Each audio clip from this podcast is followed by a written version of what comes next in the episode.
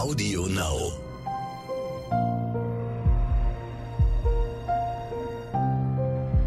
Verbrechen von nebenan. True Crime aus der Nachbarschaft.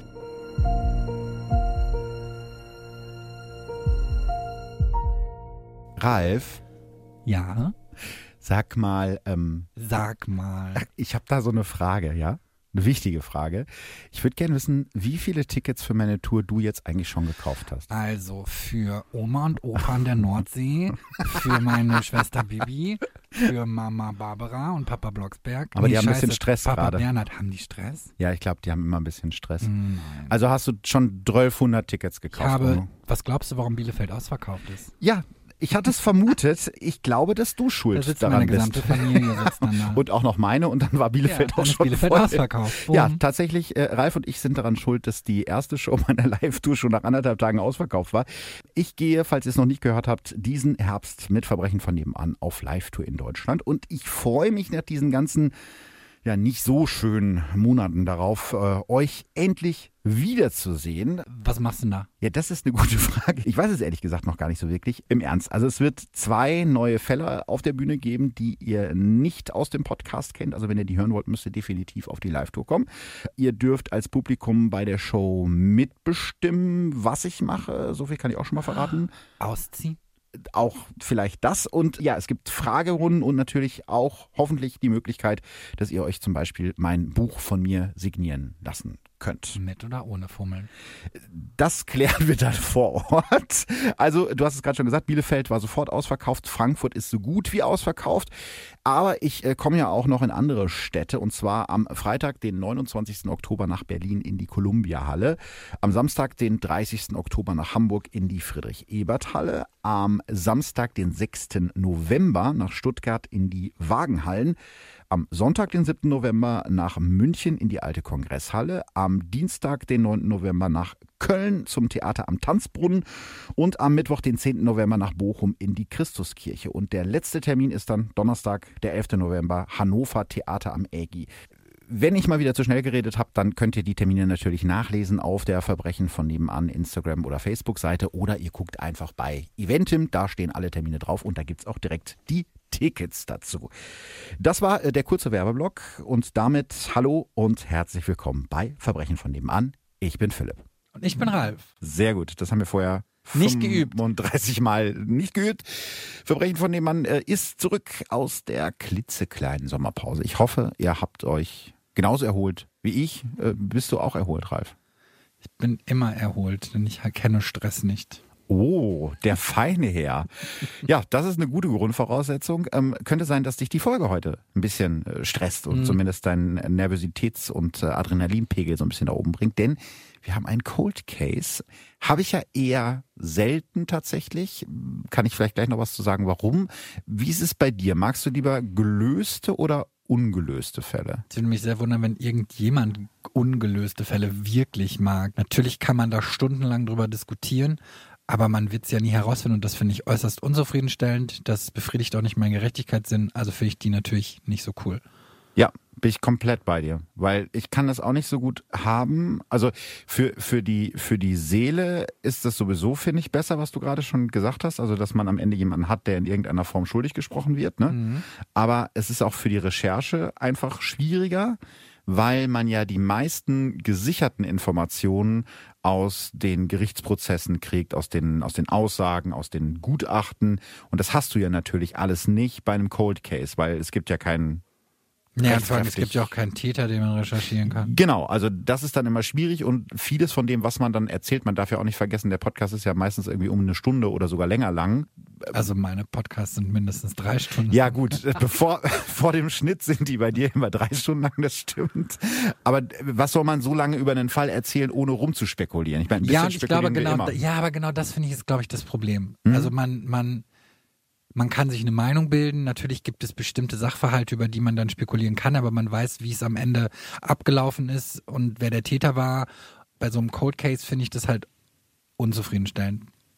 Äh, nee, ich verstehe, was du meinst. Und ist, ich habe jetzt zum Beispiel in letzter Zeit oft die Frage gekriegt, ähm, hier dieser Fall Rebecca aus Berlin. Ne, die da verschwunden ist und immer noch verschwunden ist. Und das ist halt auch so ein Fall, wo man wirklich nur rumspekulieren kann. Und deswegen würde ich mich damit einfach nicht wohlfühlen, weil die Familie sucht ja immer noch nach ihr. Genau, da, ich muss ja. allerdings zugeben, dass das natürlich nochmal ein anderer Aspekt ist, wenn es ein Cold Case ist, wo es darum geht, dass man gegebenenfalls ein Verbrechen noch aufklären ja. kann oder bei der Aufklärung mithelfen kann, dann finde ich, ist das nochmal was anderes, aber dann ist natürlich auch der Ansatz ein anderer. Ja. Also, ähm, das ist jetzt heute ein Spezialfall, den ich sogar spannend finde, obwohl er mit Fußball zu tun hat. Das ist ja sonst nicht so unbedingt meine klassische Wissenskategorie. Ich wollte ihn unbedingt machen, denn hier ist sogar ein Geheimdienst involviert. Also kann ich schon mal sagen, wird auf jeden Fall spannend. Bist du bereit? Ich bin bereit. Sehr gut.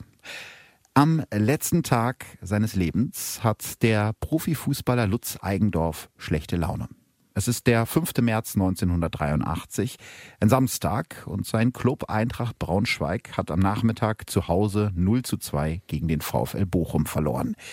Der 26-jährige Eigendorf hat das gesamte Spiel auf der Ersatzbank verbracht, was neben der Niederlage zusätzlich auf seine Laune drückt.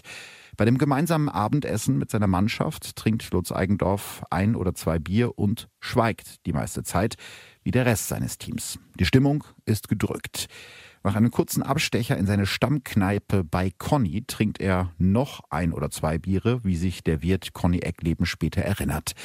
Keine 20 Minuten bleibt Lutz Eigendorf in der Eckkneipe, dann fährt er nach Hause zu seiner Frau und seinem Sohn. Erst knapp ein Jahr ist er mit Josephine, genannt Josi, verheiratet. Sie ist seine zweite Ehefrau. Gemeinsam haben die beiden einen Sohn, Julian, der zu diesem Zeitpunkt erst fünf Wochen alt ist. Zu Hause auf dem Sofa schaut Lutz Eigendorf die Sportschau im ersten, aber so richtig runter kommt er dabei nicht. Gegen 21 Uhr beschließt er, doch nochmal loszuziehen. Er steigt in sein schwarzes Alfa Romeo Sportcoupé mit dem Kennzeichen GFEL 96 und fährt von seiner Wohnung in dem Dörfchen Grassel die knapp zwölf Kilometer zur Kneipe Cockpit am Braunschweiger Flughafen. Hier ist Lutz Eigendorf mit seinem Fluglehrer Manfred Müller verabredet. Die beiden reden über den nächsten Tag und Lutz Eigendorf ist angespannt. Morgen startet er zu seinem allerersten Alleinflug. Es soll nach Westerland auf Sylt gehen.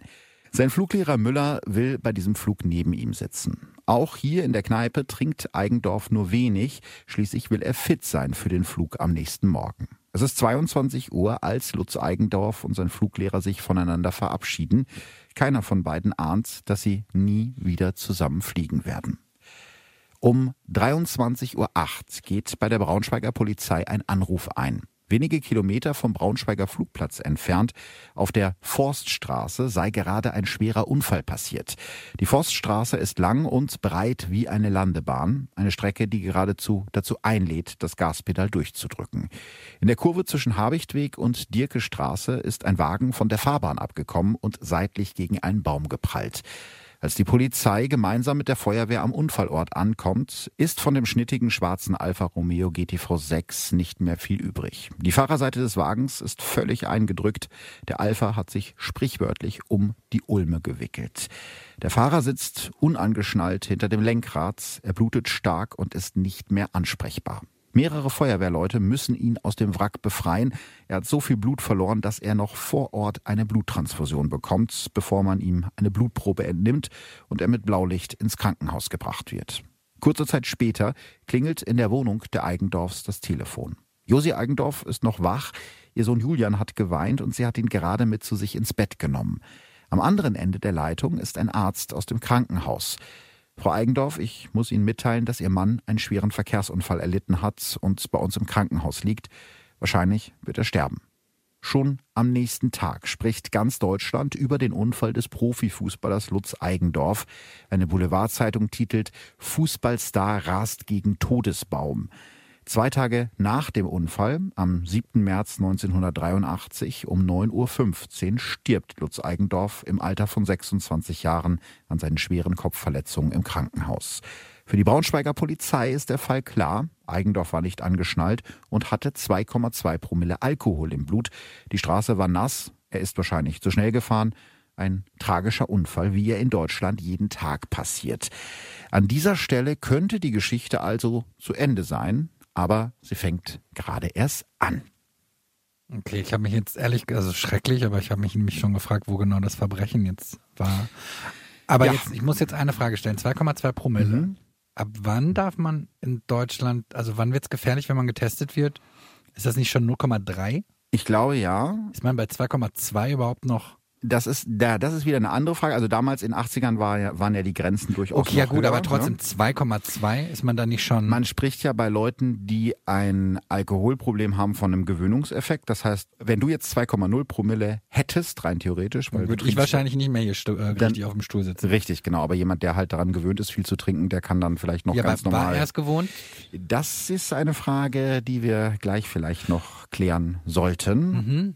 Okay, aber vielleicht kannst du erstmal was über den Lutz erzählen. Ja, das äh, kann ich gerne machen, denn du hast ja gerade schon gesagt, irgendwo fehlt dir jetzt an der Stelle noch das Verbrechen und in dem Lebenslauf von Lutz Eigendorf könnte vielleicht auch die Lösung dieses ganzen Falles liegen. Lutz Eigendorf wird am 16. Juli 1956 in Brandenburg an der Havel in der damaligen DDR geboren. Es ist einzige Kind seiner Eltern. Die Eigendorfs wirken wie die perfekte sozialistische Vorzeigefamilie. Lutz Mutter Ingeborg ist gelernte Kindergärtnerin, sein Vater Jörg Diplom-Sportlehrer. Schon als Kind beginnt für Lutz eine Sportlerkarriere, wie sie so damals wahrscheinlich nur in der DDR möglich war. Schon ziemlich früh setzt die noch junge Deutsche Demokratische Republik auf Sportförderung, auch wegen der Außenpolitik. Jeder DDR-Sportler, der bei den Olympischen Spielen oder anderen internationalen Wettbewerben oben auf dem Treppchen steht, ist Werbung für die ja angebliche Überlegenheit des Landes. Vor allem Leichtathletik, Schwimmen und Turnen werden staatlich gefördert, aber auch Fußball. Bereits 1952 wird deshalb das Komitee für Körperkultur und Sport gegründet, eine Art eigenes Sportministerium der DDR.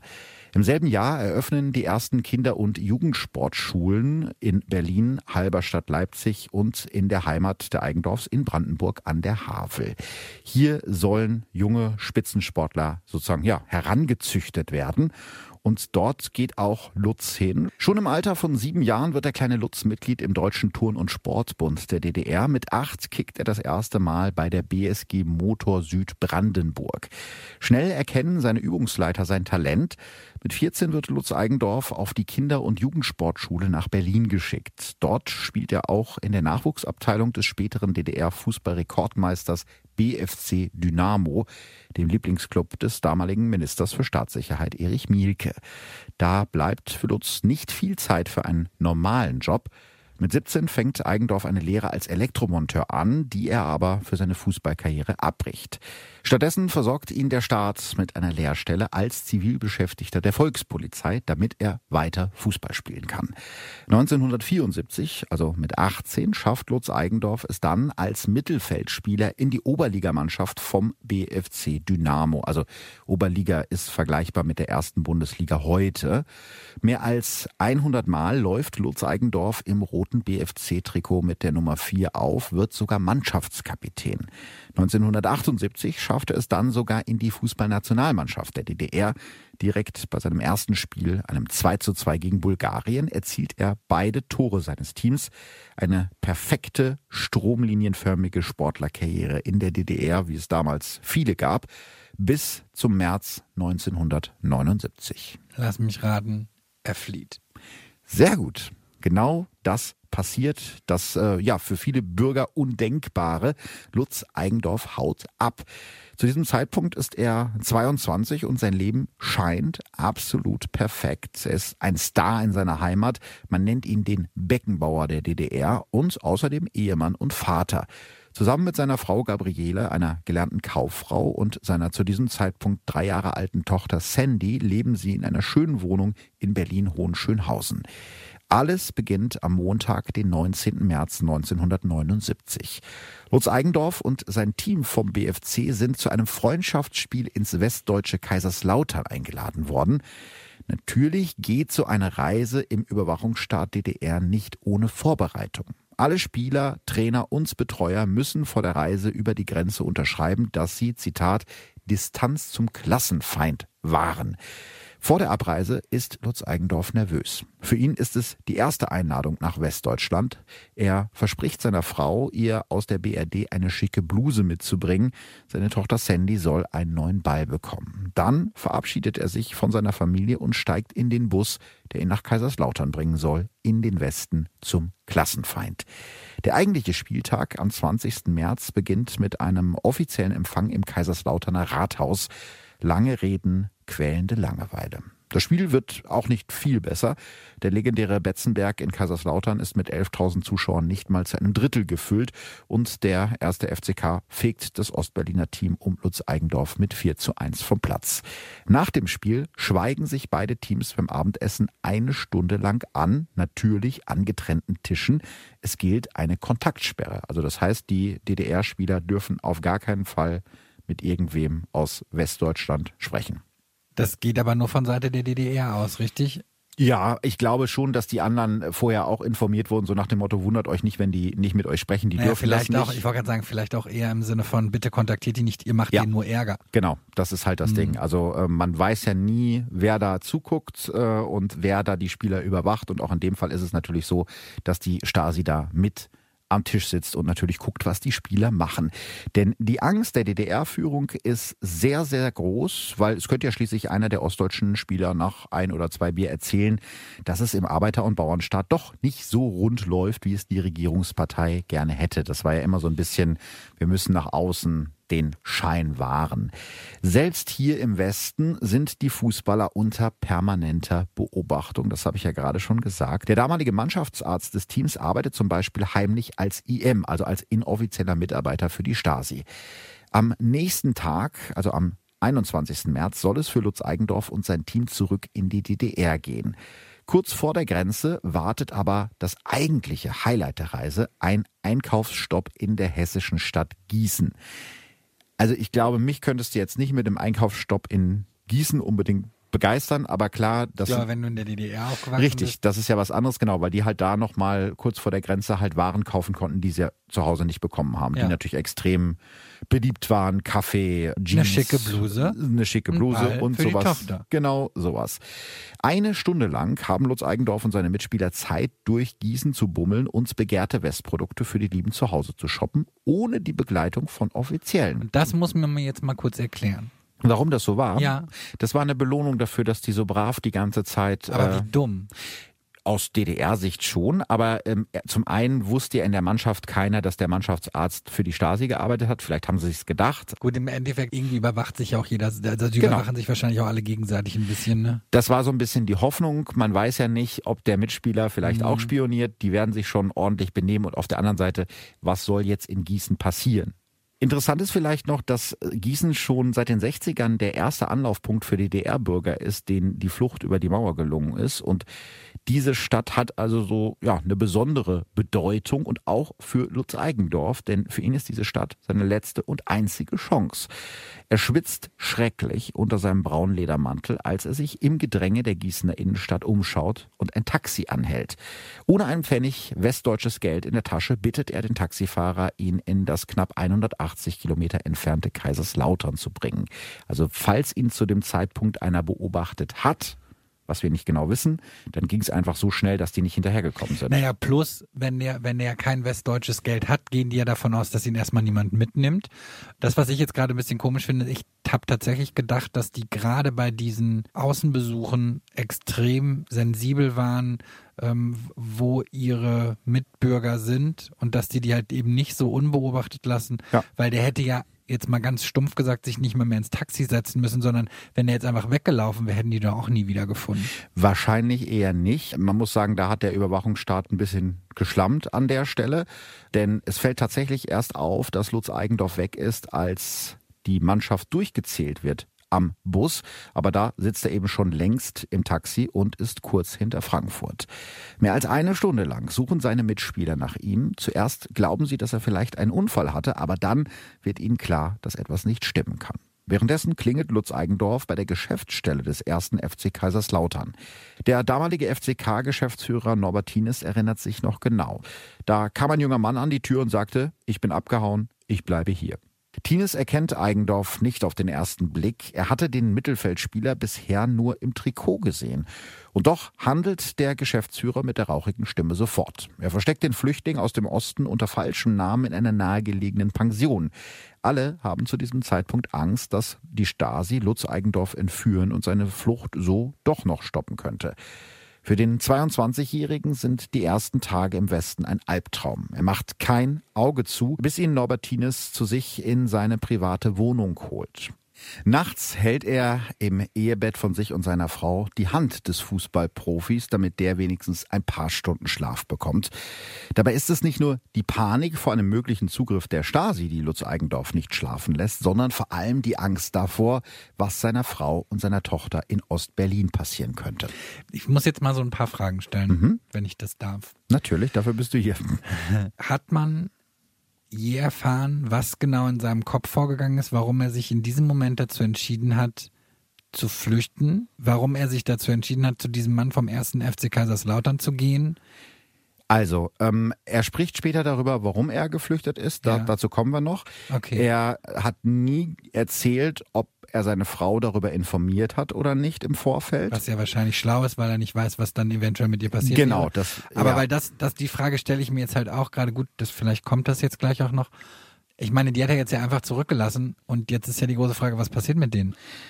Ja, noch am 21. März, also am Tag von Lutz Eigendorfs Flucht, klingelt es abends um kurz vor zwölf an der Wohnungstür der Eigendorfs in der Zechliner Straße. Sofort rennt Gabriele zur Tür und reißt sie auf, denn ihr Ehemann Lutz hätte seit anderthalb Stunden zurück sein sollen und sie macht sich große Sorgen. Auf der Fußmatte steht aber nicht ihr Mann, sondern zwei fremde Männer in langen Mänteln. Frau Eigendorf, fragt der größere der beiden. Gabrieles Stimme zittert, als sie ein Ja herauspresst. Ihr Mann ist nicht zurückgekehrt aus der BRD und sie müssen mitkommen zur VP-Inspektion. Also VP, Volkspolizei, also zur nächsten Polizeiwache. In diesem Moment wird Gabriele Eigendorf klar, dass ihr Mann nicht zu ihr zurückkommen wird, dass er wahrscheinlich niemals zu ihr zurückkommen wird. Unter leisem Protest begleitet sie die beiden Männer auf das nächste Präsidium der Volkspolizei. Eine Mitarbeiterin des Ministeriums für Staatssicherheit soll sich in der Zwischenzeit um die erst dreijährige Sandy kümmern. Das klingt jetzt mal nicht so ganz ungefährlich. Nee, absolut nicht. Ähm, Mitwisserschaft von einer geplanten Republikflucht, wie sie Lutz Eigendorf begangen hat, steht in der DDR unter Strafe. Für Beihilfe zur Republikflucht droht sogar eine lebenslange Haftstrafe. Also Gabriele Eigendorf hätte durchaus für den Rest ihres Lebens in den Knast kommen können, wenn die ihr nachgewiesen hätten, dass sie von der Flucht ihres Mannes gewusst hat und dass sie ihn dabei unterstützt hat. Jetzt wird sie befragt auf diesem Polizeirevier und wirklich stundenlang prasseln die Fragen des Stasi-Mitarbeiters auf sie ein. Zum Beispiel, haben Sie von der Flucht gewusst? Haben Sie ebenfalls vor zu flüchten? Und können Sie Ihre ehelichen Verhältnisse charakterisieren? Das finde ich auch eine sehr interessante Frage. Im, Im Sinne von was? Ob die eine ich glaube, das heißt übersetzt, ob es bei denen im Bett noch ganz gut lief. Also war sie schuld, weil das er geflohen ist? Wäre auch eine Möglichkeit. Warum die das gefragt haben, weiß ich nicht, aber es ist auf jeden Fall den Akten zu entnehmen, dass sie das gefragt haben oder ob die viel Streit hatten, so in die Richtung soll das vielleicht gehen. Also schon sehr, sehr intime Fragen. Mhm. Der Mann auf der anderen Seite des Schreibtisches schaut Gabriele mit scharfem Blick an und wiederholt seine Fragen so lange, bis er die Antwort hat, die ihn zufriedenstellt. Immer wieder das Gleiche, wird sich Gabriele Eigendorf später erinnern. Sie hat Angst, aber sie ist vor allem wütend, was wir, glaube ich, nachvollziehen können. Ihr Mann Lutz hat ihr nichts von seinen Fluchtplänen erzählt, sondern sie einfach mit ihrer kleinen Tochter allein gelassen. Erst am nächsten Morgen hat die Stasi genug und bringt die völlig übermüdete Frau zurück in ihre Wohnung, doch die ist leer. Ihre Tochter Sandy ist genauso verschwunden wie die Mitarbeiterin vom MFS. Gabriele Eigendorf schaut in allen Schränken nach, sogar unterm Bett, aber ihre kleine Tochter bleibt verschwunden. Panisch schreit die junge Mutter immer wieder ihren Namen, aber niemand antwortet. Also haben die die entführt? Ist sie wieder aufgetaucht? Also was mit der Tochter genau passiert ist, weiß Gabriele Eigendorf bis heute nicht. Drei Tage nach ihrem Verschwinden taucht plötzlich eine Mitarbeiterin der Stasi auf und drückt ihr wortlos die Tochter in die Hand. Das heißt, ja, die war einfach drei Da Tage. ist sie wieder. Genau, da ist sie wieder ähm, und keiner weiß, was in diesen drei Tagen mit Sandy passiert ist und warum sie erst entführt und dann doch wieder zurückgegeben wurde. Auch in den Akten von damals ist nichts dazu zu finden. Wie alt war die? Die Tochter? Ja. Drei. Ach so, okay. Das die kann heißt, sich konnte nicht daran sich erinnern, nein. Aber was ich mir vorstellen könnte, ist, dass die vielleicht erstmal abwarten wollten, ob die vielleicht den Verdacht haben, dass die Mutter doch irgendwas weiß. Na, nicht nur das, sondern ich kann mir sehr gut vorstellen, dass das ein gutes Druckmittel Genau, war. dass sie einfach gedacht haben, die können wir dann, die nehmen wir die Tochter als Druckmittel. Mhm. Aber irgendwann haben sie dann wahrscheinlich eingesehen, okay, die Gabriele Eigendorf, also die, die Ehefrau, weiß wirklich nichts. Und deswegen, Naja, oder zumindest, um erstmal abzuwarten, sind da, ähm, ist da auch eine Flucht geplant. Genau. Und ähm, wenn man denkt, das war jetzt schlimm mit der Tochter, der Albtraum für Gabriele Eigendorf ist noch lange nicht vorbei. Jeden Tag tauchen Mitarbeiter der Stasi bei ihr zu Hause auf und wollen sie überreden, ihren Mann, den Republikflüchtling und Vaterlandsverräter, einfach zu vergessen. Auf der anderen Seite der Mauer versucht genau dieser Mann zum einen sich an sein neues Leben im Westen zu gewöhnen und zum anderen auch seine Familie nachzuholen. Es gab ja damals auch schon diese Art von Familienzusammenführung. Allerdings hätte da die DDR-Führung zustimmen müssen und das tun sie halt einfach nicht. Also sie weigern sich, ähm, Lutz Eigendorfs Frau und seine Tochter ausreisen zu lassen, bieten ihm stattdessen an, so nach dem Motto, wenn du wieder zurückgehst, dann vergessen wir das Ganze mal und dann tun wir so, als wäre nichts passiert. Ja, man kann es ja mal versuchen. Also sie hoffen halt darauf, dass er seine Familie so sehr vermisst, ähm, dass er freiwillig zurückkehrt und dass die dann später erzählen können, ja, dem hat's im Westen gar nicht gefallen. So diese, diese Nummer einfach. Aber die haben jetzt nicht versucht, ihn zu, mit der Familie zu erpressen, oder? Naja, sie haben die Familie schon als Druckmittel gehalten, so nach dem Motto, ne, also die kriegst du definitiv nicht in den Westen, entweder du kommst hierhin zurück oder du siehst deine Familie halt nicht wieder, da musst du dich entscheiden. Und das war halt das, was seine Pläne, die Familie nachzuholen, natürlich durchkreuzt hat. Um ihm halt sozusagen davon zu überzeugen, in Anführungsstrichen doch mal zurückzugehen in den Osten, spannen sie sogar Familienmitglieder ein. Aber als das alles nichts hilft, erlässt das Stadtbezirksgericht Berlin-Mitte am 4. April 1979 Haftbefehl gegen Lutz Eigendorf wegen ungesetzlichen Grenzübertritts. Außerdem beantragt der DDR-Fußballverband eine zweijährige Spielsperre für ihn, weil er sicher abgesetzt hat aus seinem Vertrag. Die FIFA entscheidet aber, Lutz Eigendorf wegen seines Vereinswechsels für nur ein Jahr zu sperren. Und um diese Zeit zu überbrücken, übernimmt Eigendorf einen Aushilfsjob beim FC Kaiserslautern, macht einen Trainerschein und trainiert die Kaiserslauterner Jugendmannschaft. Im September 1979 unterschreibt er dann beim FCK einen Profivertrag. Er bekommt ein Jahresgehalt von 100.000 Mark und die Chance, gegen Stars wie Karl-Heinz Rummenigge oder Paul Breitner zu spielen.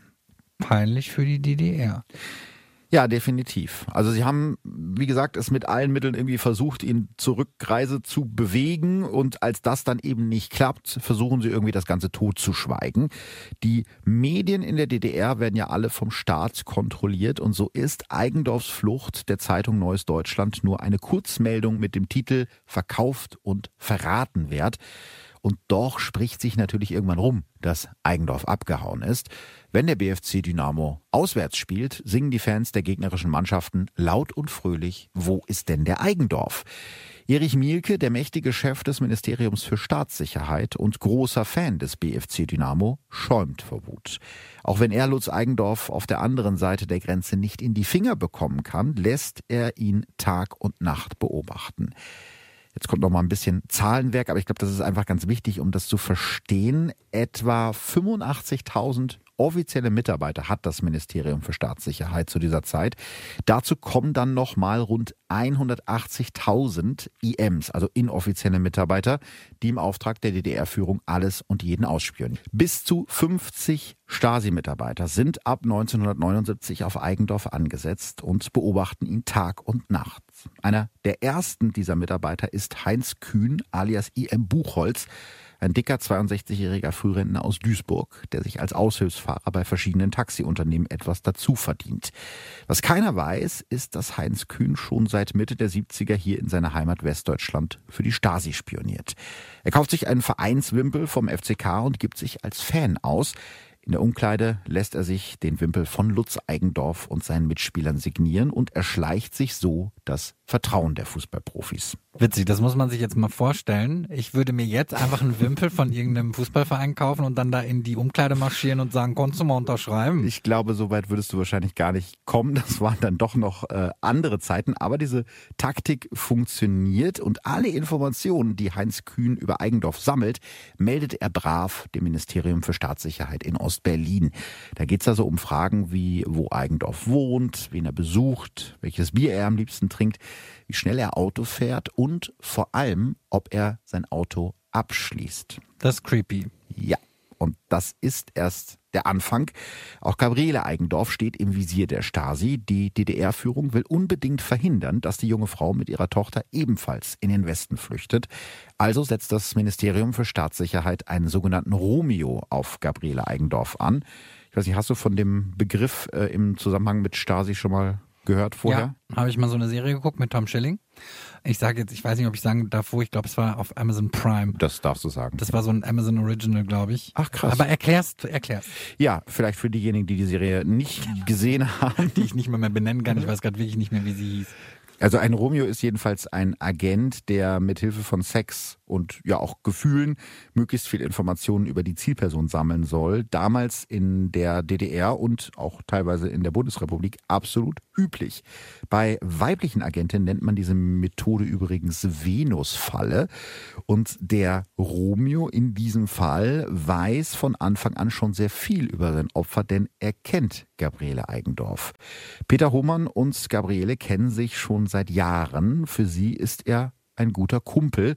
Für ihn ist sie seine Jugendliebe. Also zögert der 24-jährige große und gut aussehende Mann mit den dunklen Haaren nicht lang, als die Stasi ihn bittet, Gabriele auszuhorchen. Die beiden begegnen sich zufällig kurz nach der dreitägigen Entführung von Gabrieles Tochter Sandy. Aber dann weißt du doch wahrscheinlich, warum die die drei Tage behalten haben, um sie mürbe zu machen, dass sie jemanden braucht, das wäre ein, äh, weite, eine weitere Möglichkeit. Wenn Sie zu dem Zeitpunkt schon so weit gedacht haben, kann das durchaus sein, dass das auch ja, ein Grund dafür ist. Also du hast recht, Mürbe machen passt in dem Fall total gut, denn sie ist natürlich völlig aufgelöst und braucht eine Schulter zum Ausweiden. Ich stand da ohne Geld und das Kind war sehr krank, erinnert sich Gabriele Jahre später in einer Doku. Gleichzeitig hat es die Stasi geschafft, jeglichen Kontakt zu ihrem Mann zu verhindern. Also Lutz Eigendorf hat halt immer wieder versucht, sie irgendwie über Postkarten oder Anrufe zu erreichen.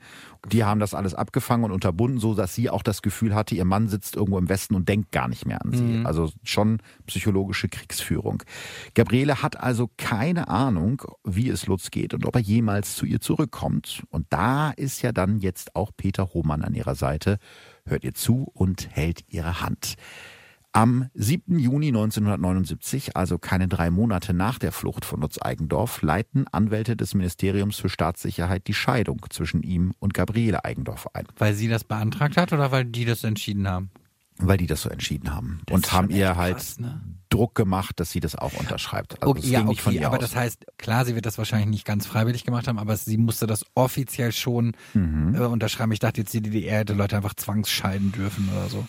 Nee, da gibt's schon eine Unterschrift von ihr, aber da haben sie halt deutlich ja, okay. nachgeholfen. Kurze Zeit später verlobt sich Gabriele mit Peter Hohmann und wird schwanger von ihm. Ohne es zu wissen, liegt sie jeden Abend sozusagen mit dem Feind im Bett. Okay, wow, ich wusste ja, dass die DDR irgendwie so ein Cringe-Verein war, aber das ist natürlich schon echt irgendwie ein bisschen sehr crazy. Was macht denn ihr Ex-Mann jetzt in der Zeit? Ja, dem wird irgendwann klar, dass er seinen Traum von dem gemeinsamen Leben mit seiner Frau und seiner Tochter im Westen begraben muss. Lutz Eigendorf hatte lange gehofft, das hatte ich ja gerade schon gesagt, dass er seine Frau und seine Tochter mit Hilfe der Familienzusammenführung in die Bundesrepublik holen kann. Er hat sogar, das wird später erst rauskommen, Fluchthelfer beauftragt, um die beiden aus der DDR zu holen. Mit einem Diplomatenfahrzeug, das schon am Berliner Mögelsee auf Gabriele und Sandy Eigendorf wartet, sollen die beiden außer Landes gebracht werden. Aber die beiden werden von der Stasi so gut bewacht, dass der Plan scheitert. Okay, endlich, ganz ehrlich, ich habe jetzt die ganze Zeit mir die Frage gestellt, ja. warum hat dieser Typ nicht versucht, seine Familie da früher rauszuholen und dachte schon so, okay, der war doch vielleicht furchtbar egoistisch, aber jetzt hast du mich doch eines Besseren belehrt. Ja, natürlich ist es insofern egoistisch, dass er einfach erstmal abgehauen und dann gedacht hat, gucken wir mal, wie wir das dann schaffen, die nachzuholen. Aber auf der anderen Seite war es natürlich auch seine einzige Chance abzuhauen.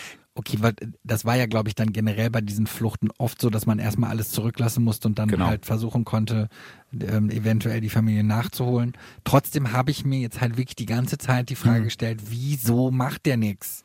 Ja, wie du siehst, er hat es halt versucht, aber es hat nicht geklappt. Und dann erfährt Lutz Eigendorf völlig überraschend, dass seine Frau sich von ihm hat scheiden lassen, weil Kontakt besteht ja zwischen den beiden nicht. Und er weiß jetzt eigentlich, dass er seine Familie wahrscheinlich nie wiedersehen wird.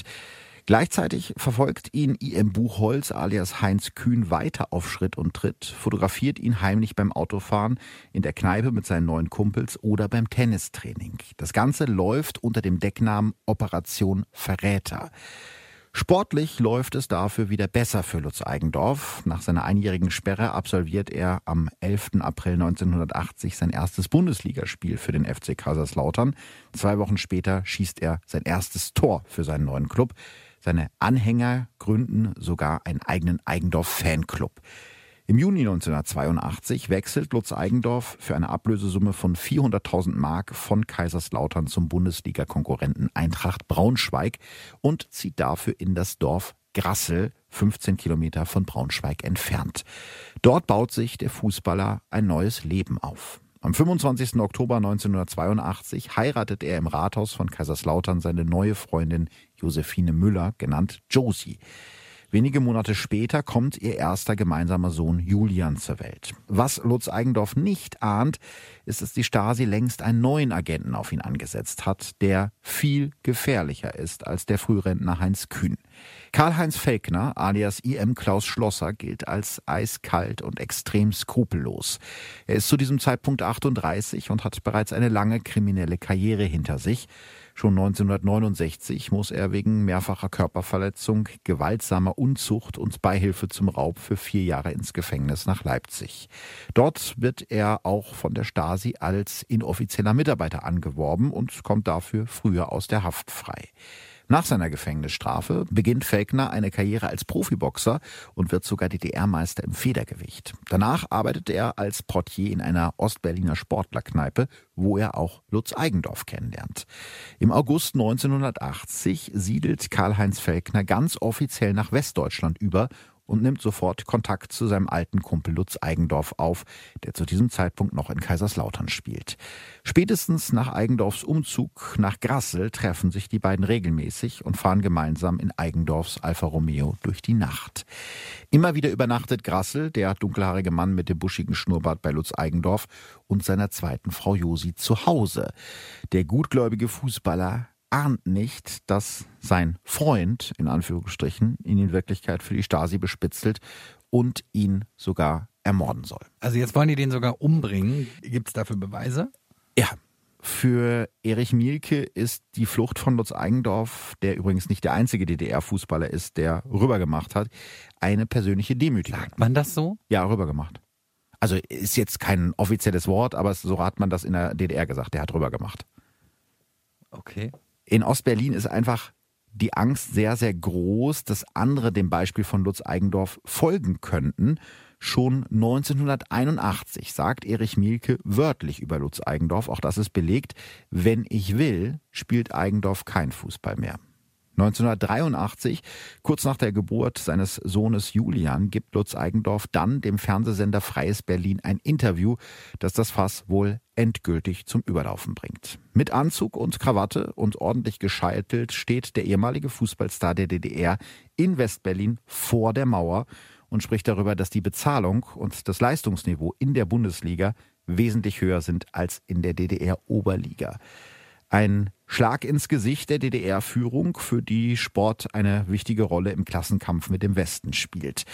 Lutz Eigendorfs ehemaliger Club BFC Berlin steht damals kurz vor einem weiteren Spiel im Westen gegen den VfB Stuttgart. Und jetzt ist natürlich klar, gerade dieses Interview ein paar Tage davor, da könnten jetzt natürlich auch andere Spieler auf die Idee kommen, hm, dann mache ich es doch genauso wie der Eigendorf wenn es da doch besser bezahlt ist und auch fußballerisch besser. Und das ist natürlich die große Angst der DDR-Führung. Das wollen sie mit allen Mitteln verhindern. Und machen jetzt was? Ja, das ist eben Die große Frage auch noch 40 Jahre später, was die genau gemacht haben. Es spricht zumindest sehr, sehr viel dafür, dass der Geheimdienst beschließt, dass der Verräter Lutz Eigendorf sterben muss. Viele Experten, wie zum Beispiel der Journalist Heribert Schwan, der ein Buch über den Fall geschrieben und eine Dokumentation darüber gedreht hat, sind sich sicher, dass Lutz Eigendorf am Samstag, den 5. März, von Agenten der Stasi ermordet wurde, die das Ganze als den Unfall getarnt haben, von dem wir eben schon am Anfang gehört haben. Was spricht dafür? Fangen wir vielleicht erstmal mit dem Unfallort an, der übrigens nicht auf Lutz Eigendorfs normalem Heimweg liegt. Das sei nur nebenbei gesagt. Du kannst dir den Unfallort, das ist ja gerade schon aufgerufen, auf Google Maps anschauen. Der Straßenverlauf ist heute noch derselbe wie vor fast 40 Jahren. Diese Forststraße ist ja so eine relativ langgezogene Straße und die geht da in so eine ja, ich würde jetzt sagen, nicht so wirklich scharfe Kurve eigentlich. Nee, eigentlich ne? würde ich jetzt mal behaupten. Da ja. kommt man, also scharf finde ich sie jetzt nicht. Ja, also es ist jetzt keine Haarnadelkurve oder so, wo man schnell rausfliegt. Diese Kurve war damals tatsächlich als Unfallschwerpunkt bekannt. Da hat es auch vorher tödliche Unfälle gegeben, allerdings eher durch so Abbiegefehler durch diese Stichstraßen, die da bei der Kurve sind. Also mhm. Leute, die vielleicht nicht aufgepasst haben beim in die Straße reinfahren. Aber dass jemand aus dieser Kurve fliegt, weil ja die Boulevardzeitungen von dem Todesbaum und der Todeskurve äh, gesprochen haben, das ist nicht so richtig äh, zutreffend. Und es gab zu diesem Zeitpunkt halt nur dieses eine Hindernis, gegen das man hätte knallen können. Und das war eben dieser eine Baum, gegen den Lutz Eigendorf gefahren ist. Also das war schon, mittlerweile ist es da ein bisschen grüner, aber zu diesem Zeitpunkt gab es eben sonst kein anderes Hindernis, wo man hätte verunglücken können. Theoretisch ist die Wahrscheinlichkeit, dass er, wenn er von dieser Straße abgekommen wäre, genau diesen Baum trifft, eigentlich auch eher unwahrscheinlich. Ja. Also entweder hatte er sehr, sehr großes Pech, was ja auch sein kann, mhm. Oder es hat jemand seine Finger im Spiel gehabt, dass er genau an der Stelle mit dem Auto von der Straße abkommt, wo der Baum an der Seite ist, wo man dran verunglücken kann. Aber der war doch betrunken. Ja, betrunken war er definitiv. Die Frage ist allerdings, wie betrunken. Du erinnerst dich ja wahrscheinlich daran, dass Lutz Eigendorf laut Zeugenaussagen an seinem Todestag je nachdem so zwischen drei und sechs Glas Bier getrunken hat und jetzt nicht halbe Liter, äh, so wie in Bayern, sondern wir befinden uns ja hier in Niedersachsen, also 0,3 Gläser. An jedem Ort, wo er war, wenn man jetzt davon ausgeht, dass er da überall zwei Gläser Bier getrunken hat, dann mhm. kämen wir auf insgesamt sechs Glas Bier, die er dann an diesem Abend getrunken hat. Und als also, die aber das wären schon 1,8 Liter, wenn du 0,3 sagst. Ja, warte. Als die Polizei ihm nach dem Unfall Blut abnimmt, wird ja dabei ein Blutalkoholwert von 2,2 Promille festgestellt. Und um nur mit Bier auf diesen Wert zu kommen, hätte ein Mann mit der Statur von Lutz Eigendorf etwa 4,3 Liter Bier oder 2 Liter Wein trinken müssen. Das heißt, er hätte deutlich mehr trinken müssen, als er nach Zeugenaussagen getrunken hat. Und wir müssen auch davon ausgehen, dass Lutz Eigendorfs echter Blutalkoholwert noch um ein Vielfaches höher war, denn vor der Blutentnahme durch die Polizei hatte er ja eine Bluttransfusion bekommen. Das heißt, sein Blut ist mit nicht ausgewaschen. Sozusagen, ja genau. Also der, der, der Promillewert und die Zeugenaussagen passen nicht zusammen. Die Frage ist also, wie ist Lutz Eigendorf so schnell so betrunken geworden? Und die Zeitangaben in diesem Fall passen auch nicht zusammen. Wieso? Ja, Lutz Eigendorf hat sich an diesem Samstagabend ja so gegen 22 Uhr von seinem Fluglehrer verabschiedet. Der Unfall ereignete sich eine Stunde später, so gegen 23 Uhr, denn als um 23.08 Uhr der Notruf bei der Polizei in Braunschweig eingeht, ist der Unfall gerade erst passiert. Jetzt ist die Frage, ich habe mir ja wie gesagt die Unfallstrecke ein bisschen genauer angeschaut. Vom Flugplatz bis zur Unfallstelle brauchst du mit dem Auto nicht mal fünf Minuten. Also ich glaube dreieinhalb oder vier, je nachdem wie schnell du fährst. Und irgendwo muss Lutz Eigendorf ja in der Zwischenzeit gewesen sein. Er hatte sich am Flughafen verabschiedet und ist dann erst eine Stunde später wieder aufgetaucht, sozusagen in Anführungsstrichen. Also Lutz Eigendorf muss ja irgendwo in der Zwischenzeit sich aufgehalten haben. Zwischen der Verabschiedung am Flugplatz und dem Unfall. Und die Frage ist, wo war er? Was ist deine Theorie? Also es gibt eine Möglichkeit, die ich für relativ realistisch halte, und die wäre, dass ein Stasi-Agent Lutz Eigendorf direkt vor der Kneipe Cockpit überfallen und in seinem eigenen Alfa Romeo entführt hat. Irgendwann so zwischen 22 und 23 Uhr haben einer oder auch mehrere Agenten Eigendorf dann Alkohol und vielleicht auch noch weitere Substanzen eingeflößt. Genauer weiß man das nicht, weil die Leiche des Fußballers nicht untersucht wurde, also im Sinne einer gerichtsmedizinischen Untersuchung, wo Organe entnommen werden und so weiter. Also Ne, das keine hätte man. Obduktion. Genau, keine Obduktion. Und um kurz vor 23 Uhr haben die Agenten Eigendorf dann freigelassen. Er ist in sein Auto gestiegen und hat panisch vor Angst und mit jeder Menge Alkohol im Blut versucht zu flüchten. Ja, und in dieser Kurve der Forststraße hat Lutz Eigendorf dann mit oder ohne Hilfe den Unfall gebaut, der ihn das Leben gekostet hat. Übrigens, obwohl es schon direkt nach dem Unfall Gerüchte gegeben hatte, dass die Stasi hinter dem Tod von Lutz Eigendorf stecken könnte, ist sein Wagen nie kriminaltechnisch untersucht worden. Nur ein Kfz-Sachverständiger hat sich den Wagen angeschaut und hat überprüft, ob der Alfa Romeo irgendwelche Mängel hatte, die zu dem Unfall geführt haben. Die hatte er nicht. Aber wenn es ein Stasi-Anschlag war, Mhm. dann müsste es doch noch Akten über diesen Fall geben.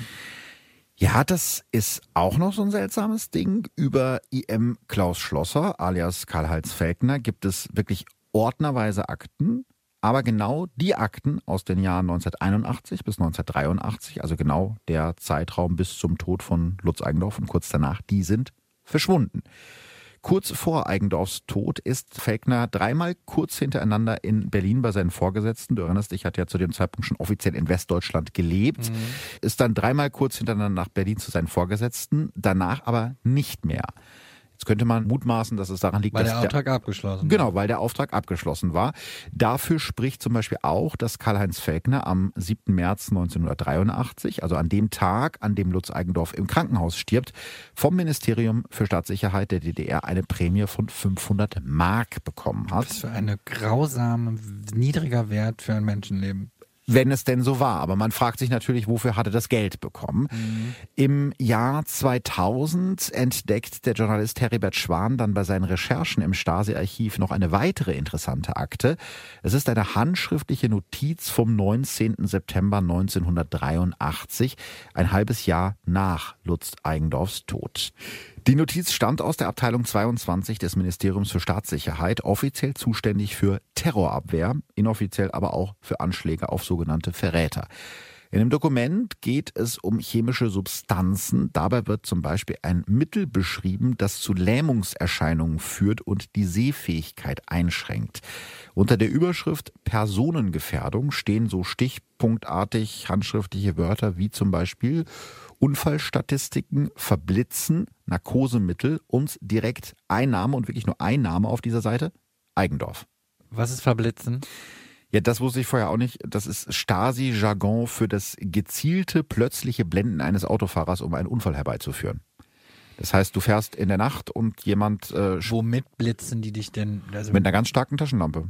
Du kommst aus dem Dunkeln, wirst du angeleuchtet direkt ins Gesicht, so dass du Ich- geblendet ja, bist. Also das muss ich tatsächlich sagen, könnte ich mir natürlich vorstellen, was dazu führt, dass der sein Lenkrad rumreißen Mhm. würde, um in diesen Baum zu rasen, weil er denkt, da kommt Gegenverkehr. Genau. Ist halt alles nur eine Theorie, ne? ist schwer zu belegen, aber es passt halt schon sehr gut zusammen, dass man dann aus einer langgezogenen, nicht besonders scharfen Kurve auf einmal ja, rausfliegt. Okay, aber wie ging es denn jetzt nach dem Unfall weiter? Gab es da jetzt Ermittlungen? Also direkt danach gab es keine. Die Braunschweiger Polizei hakt das Ganze ziemlich schnell als Unfalltod ab. Und am 17. März 1983 wird Lutz Eigendorf dann auf dem Kaiserslauterner Waldfriedhof beerdigt. Hunderte Menschen sind gekommen, um sich von dem Fußballstar zu verabschieden. Sogar seine Eltern Jörg und Ingeborg Eigendorf haben für diesen Tag eine Ausreisegenehmigung aus der DDR bekommen. Also die Ex-Frau und die Tochter übrigens nicht, aber die Eltern durften kommen. Die Eltern nutzen diese einmalige Gelegenheit und kehren nicht mehr zurück. Erst nach der Wiedervereinigung nimmt die Berliner Staatsanwaltschaft 1990 Ermittlungen zum Tod von Lutz Eigendorf auf.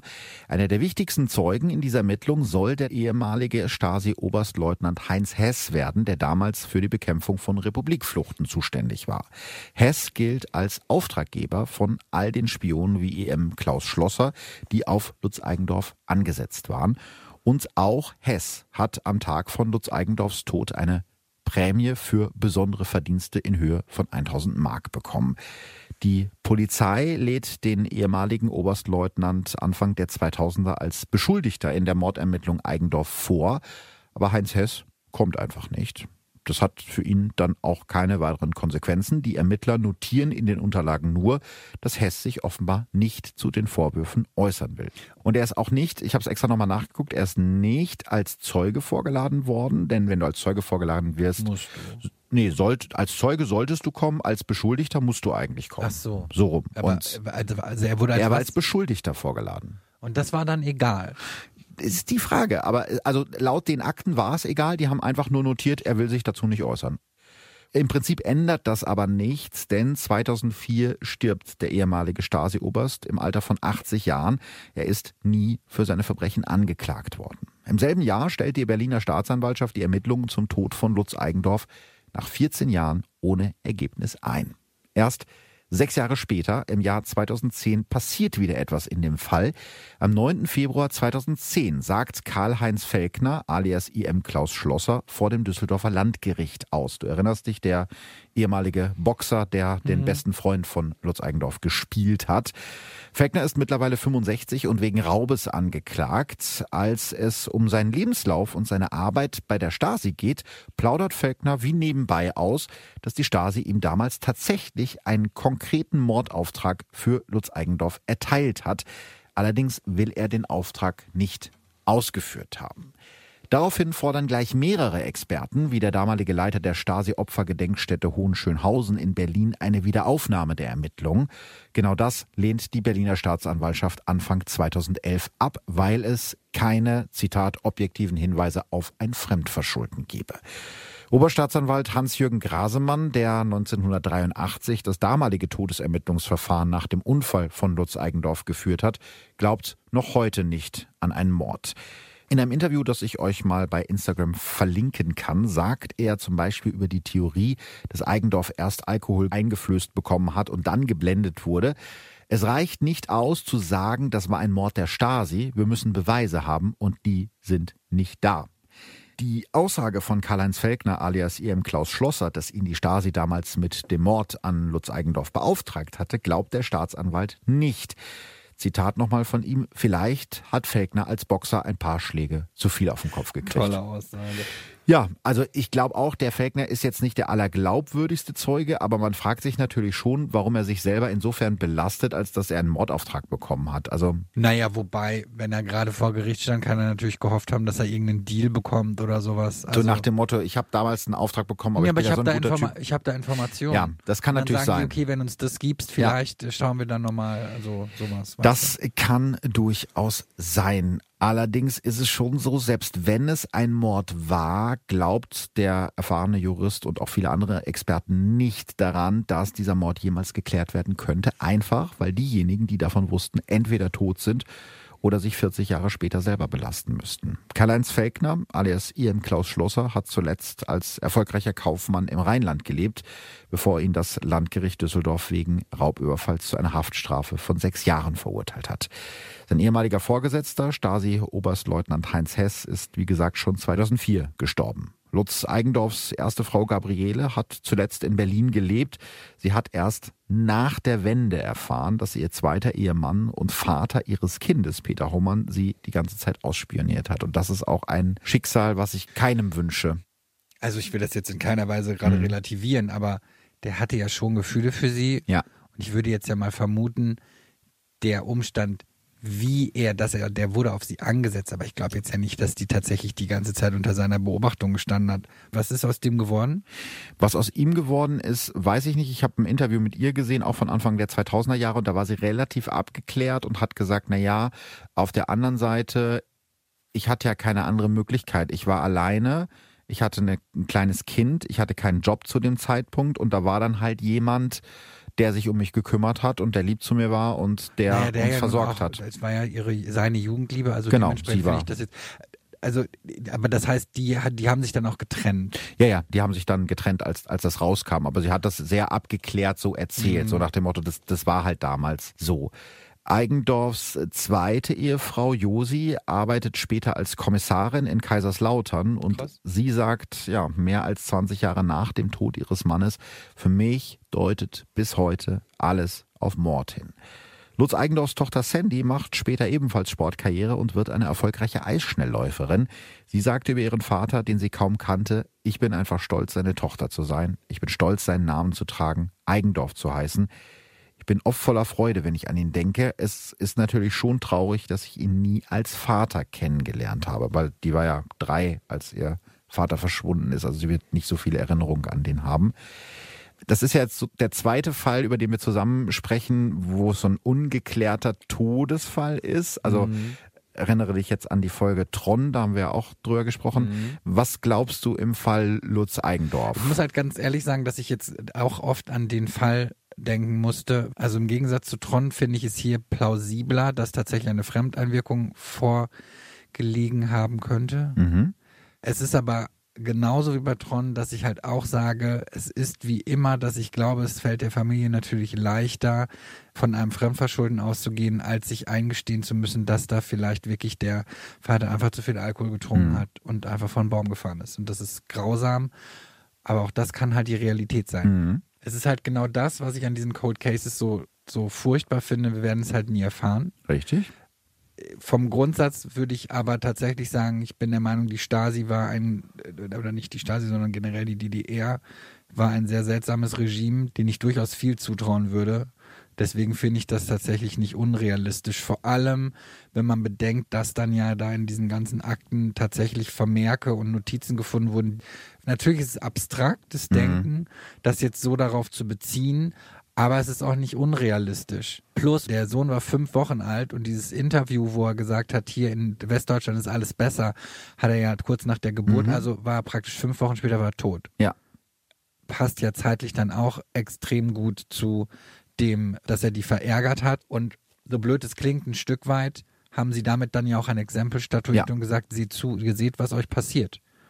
Ja, also das ist natürlich schwer im Nachhinein herauszufinden, aber soweit ich das aus den Quellen entnehmen konnte, war es schon so, dass das in der DDR auch ein offenes Geheimnis war, dass die Stasi sich den Eigendorf geholt hat. Ob man das muss, jetzt stimmt, ist naja, die andere und Frage. Ich wollte ne? gerade sagen, man kann sich natürlich auch schnell mit, äh, mit sowas brüsten, wenn es einem in den Kram passt. Ne? Ja. Also das kommt ja auch schnell dazu. Aber wie gesagt, ich halte das für weitaus realistischer als bei Tron. Mhm weil es da halt einfach tatsächlich relativ viele Verdachtsmomente gibt und auch ja sehr viele, ich möchte jetzt am liebsten sagen, alte weiße Männer, die sich gekränkt gefühlt haben und ähm, ja.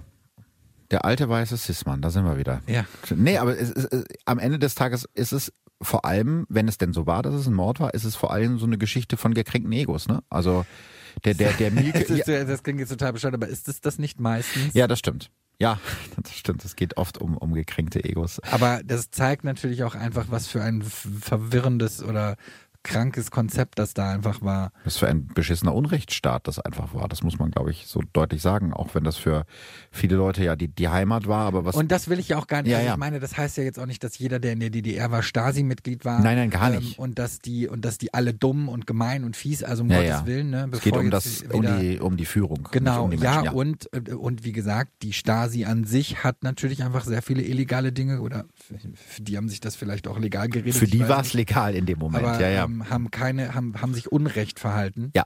Selbst wenn man diesen Fall jetzt aufklärt, wird das natürlich nichts mehr daran ändern. Es wird mhm. niemandem mehr Genugtuung bringen, ja. weil die Leute, die es dann wahrscheinlich verübt haben, sowieso nicht mehr belangt werden können. Oder tot sind.